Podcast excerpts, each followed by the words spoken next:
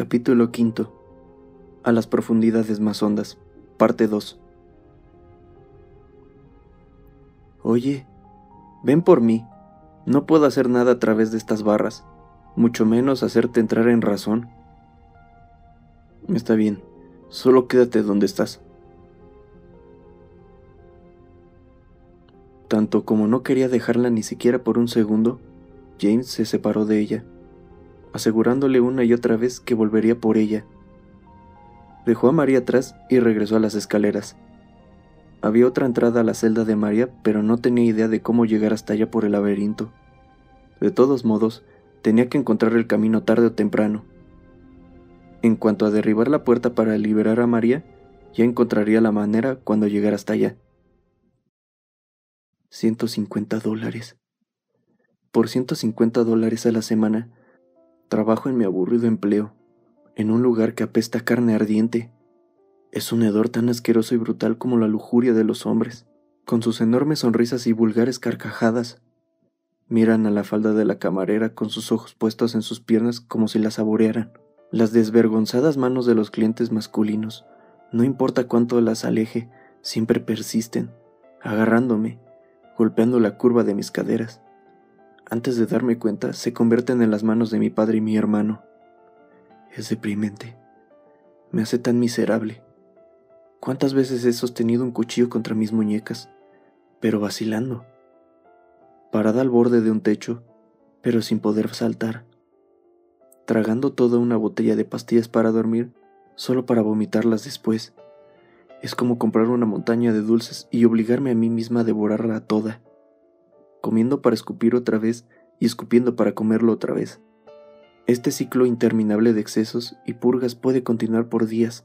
Salir a la calle es tan fastidioso.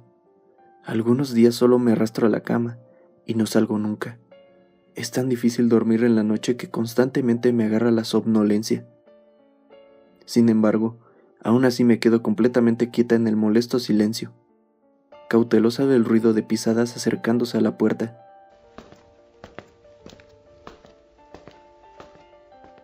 Esta noche, mientras espero el abuso del que soy víctima cada noche, mi ansiedad crece hasta que se convierte en una desesperación aplastante.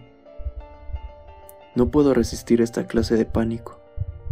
Estoy tan asustada de mirar en el espejo, tan asustada de encarar la horrible cosa que ya no se parece más a mí. No puedo hacer nada. No me importa nada. Solo paso mis días temblando y atemorizada de la llegada de la noche.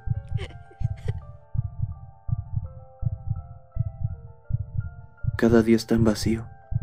Eventualmente, los recuerdos comienzan a perderse, arrastrados por transcurrir vacío del tiempo. Pero hay algo que he aprendido. Mientras deambulo a través de un pueblo desconocido, he descubierto que hay alguien más viviendo dentro de mí, una persona que no es más que un hombre ni una mujer, que es saludable y enérgica y anhela la muerte. Ya no sé cuáles son los límites. ¿Esa persona soy yo? ¿Soy yo esa persona? Para empezar, ¿quién era yo? Quiero morir. Quiero morir. Ese es mi único deseo. Pero es un deseo que ha demostrado ser difícil de obtener.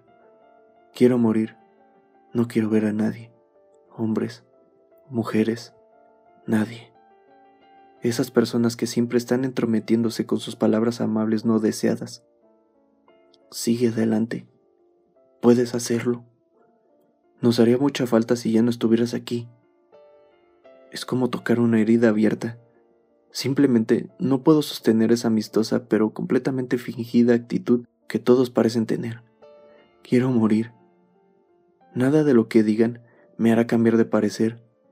Para su consuelo, no es como si ninguno de ustedes estuviera dispuesto a tomar mi lugar. Qué gente tan irresponsable. Nadie me entiende, ni siquiera mamá. Incluso el doctor de ese hospital alejado no me entiende. Después de todo lo que traté de decirle durante el examen, todo lo que hizo fue prescribirme más drogas. Los efectos secundarios fueron tortuosos y pronto se volvieron demasiado. ¿Qué quieren que haga? Es imposible. Todo es imposible. Incluso antes, sabía que ninguno de ustedes podía salvarme. Sabía que eventualmente me quedaría sin opciones. Y ahora sé que solo hay una cosa que puedo hacer. Al menos eso es todavía posible. Tratar de suicidarme, pero siempre encontrándome con el fracaso. Todo es a causa de ellos. Nunca podré olvidar lo que mi padre y mi hermano han hecho. Deténganse. Dejen de mirarme. No me toquen. No.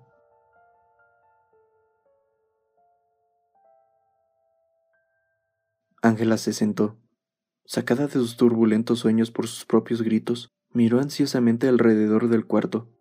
Este lugar extrañamente se parecía a un cuarto de la casa en la que creció, pero estaba asqueada al encontrar que las paredes y el suelo parecían estar hechas de carne cruda, goteando sangre fresca.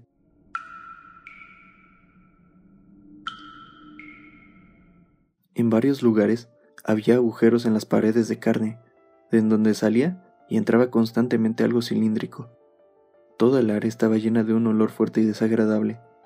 De repente, pudo sentir que alguien acercándose sigilosamente, arrastrándose por el suelo, jadeando con una excitación salvaje.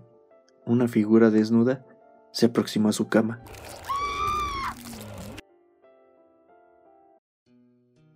No, detente, papá, por favor. James escuchó un grito resonando por el pasillo. La voz de la mujer parecía haber venido del interior de un cuarto al fondo del pasillo.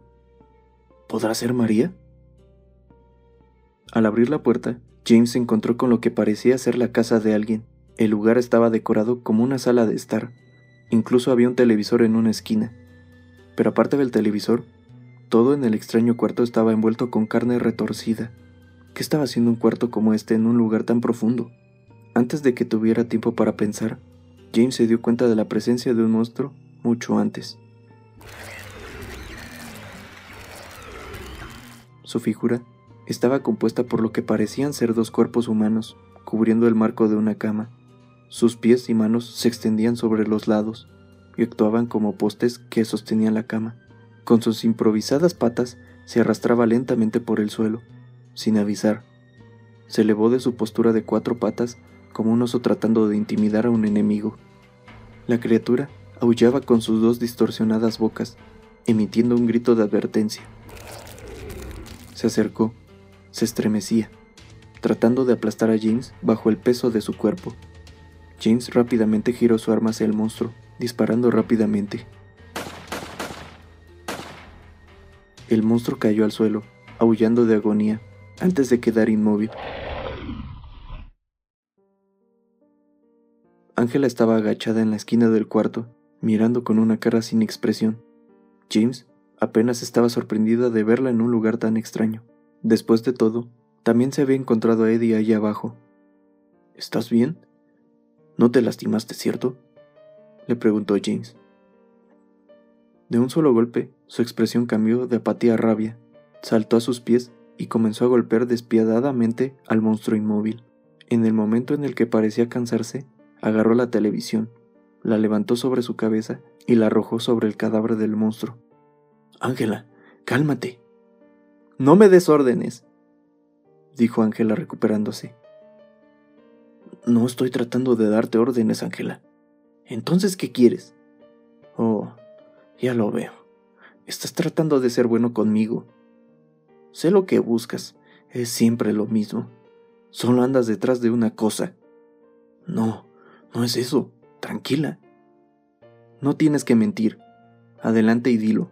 O puedes solamente obligarme. Golpearme como el que siempre lo hizo.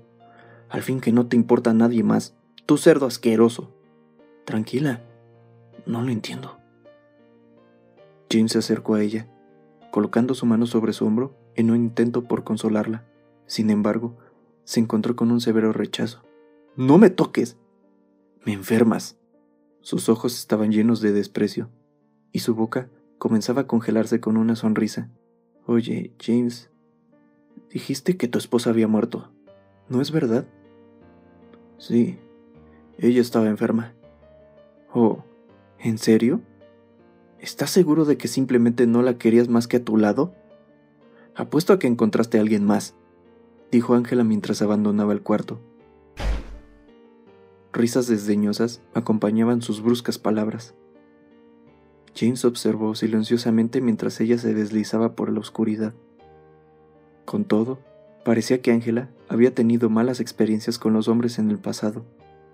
Luego de que Ángela salió, James hizo lo mismo, impaciente por encontrar a María. Continuando adelante por el largo y estrecho pasillo, James se encontró con una puerta metálica. Considerando la aparente necesidad de seguridad, esta puerta debía llevar a una celda. Se asomó al pequeño cuarto por una pequeña ventana. ¿María? dijo entrando en la celda. James miró alrededor y un ceño turbado apareció en su rostro. Algo no estaba bien. Un ligero olor se sentía en el cuarto. ¿Era sangre?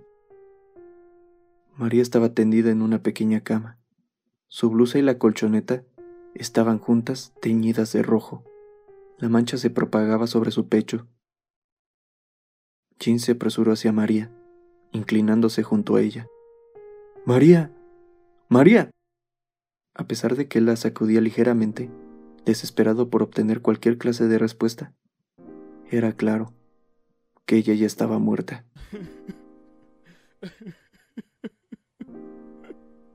No lo entiendo. ¿Cómo pudo pasar esto? Una vez más, María estaba perdida. Un dolor golpeó a James como un cuchillo en el corazón.